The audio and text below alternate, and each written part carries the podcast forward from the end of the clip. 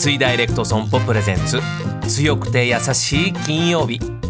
この番組はネット型自動車保険の三井ダイレクト損保の提供でお送りします。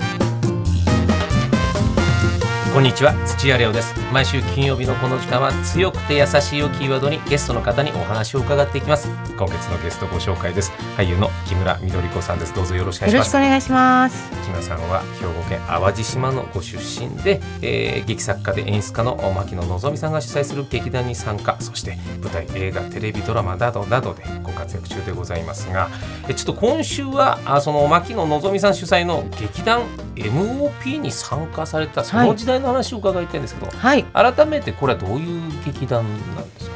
学生演劇なんですね。私高校まで淡路島にいまして、はい。で大学に京都に行きましてそこの、えー、とサークルに入ったのがきっかけで、演じるということに関してはここの見るまでは経験はあったんですないです。ないです。高校生の時にか、はい淡路島で演劇部っていうのをやってる方もいらっしゃいましたけど、はい。えーみたいな。なんていうのはい、じゃあもう本当遠い世界の存在だったような舞台ねだったまさか自分がっていう、最初は何役だったとか覚えてます？一番最初だったの。母です。主人公の母でした。19歳なのに。どうですか？やってみて手応えというか反応は。えその時ですか、はい。もう緊張でしてますけどその何にも覚えてないんですけどただその時にそのし一緒に出てた先輩があのこの一言言えっていうのでもう何にも分かんないから、その一言先輩が言われから言われた一言をそこで言ったら、うん。バーッとお客さん受けたんですよ。はそのことしか覚えてない。い、でも受けるっていう感覚はどうですか？そこで、だから覚えてるんですよ。はい、気持ちよかったわですね。ってなる、はいなったっていうことを覚えてるんですよ。なんか。やっぱやっぱそこが忘れられ感覚としては気持ちいいと。感覚としてはすごいね。あそんなありますか？音楽。ありますよねやっぱり。それは拍手をもらったりそういうことでしょう。わーってなったりねみんないやそうなんですよ、ね。一体感っていうところであるのが、そうですよね。まあそれが舞台とも一緒劇団僕は劇団のこと何にもわからないですけども同じやっぱチームというか小規模のあチームだなというふうにうん。バンドも思って、音楽の方がなんかもっとストレートな気がしますね。あの文字がないじゃないですか。文字とか、はい。しもちろん歌の歌詞はあるけどもっとなんか一体感が激しい気が。まあ一心同体感がバンドにあるんですけどうん。劇団っていうのはどうなんですか？そのな家族っていうふうになんか兄弟みたいなことをうん。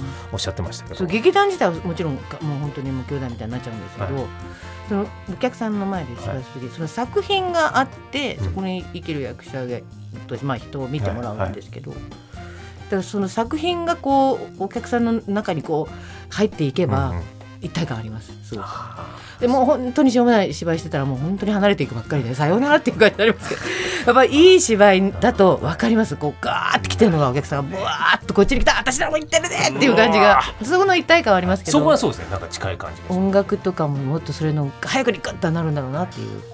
音楽やってると僕は自分自身を表現するうんうん仕事なので、はい。人の役になるってすごいパワーがいることな気がするんですけど、どっちがどっちとかはないかもしれないけど、そう誰かになるっていうのは。怖さとかはないんですか、みん。な例えばひどい役っていうのもあるわけじゃないですか、うん、やりましたよ。テ レビでもやりましたし、はいうん、怖い役ね。自分とは全く違う価値観。でもやっぱり自分の中にあるんでしょうね。種みたいなのがあってそれをまあ作家はよくみんな知ってるから劇団で当て書きしてくれてるんだと思うんですけどなんか私が怒ってる時って褒め言葉ですよそれは、はい。すごい綺麗だって言われたことあります。いやいいじゃないですか。でも笑うことじゃないですか。お怒ってる時が一番いいって言われる言われるっていう。それどうなんのっていう。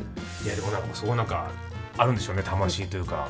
分かんないですけど。熱いものが基本性格がきついんだと思うんですけど。それから割とあのものすごく無理してすることではないですね。あの怒るっていう芝居は。なるほど、うん。そうなんですね。じゃあまあそういった意味じゃ演じながらいろんな強さを学び、優しさっていうのはどうですか？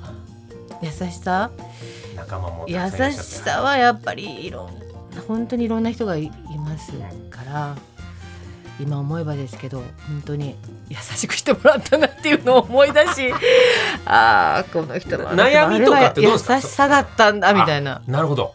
本当ですよ。それはやっぱり人に囲まれてたっていうことでうんみんなお互い私も囲んでたけどそうやって一緒に行ってくれた人とあの期間若い青春時代を過ごしたっていうのはもう強烈にみんな優しかったんじゃないですか？金もないのにみんなとにかく誰かが笑ったり泣いたりあの感動してくれることだけを目指してなんか生きてたなっていう感じがね。さあ木村緑子さんに、えー、今月はお話伺っておりますが、えー、来週からは木村緑子さんの強くて優しい強やさソングについて伺います。来週もどうぞよろしくお願いします。よろしくお願いします。三井ダイレクト損保プレゼンツ。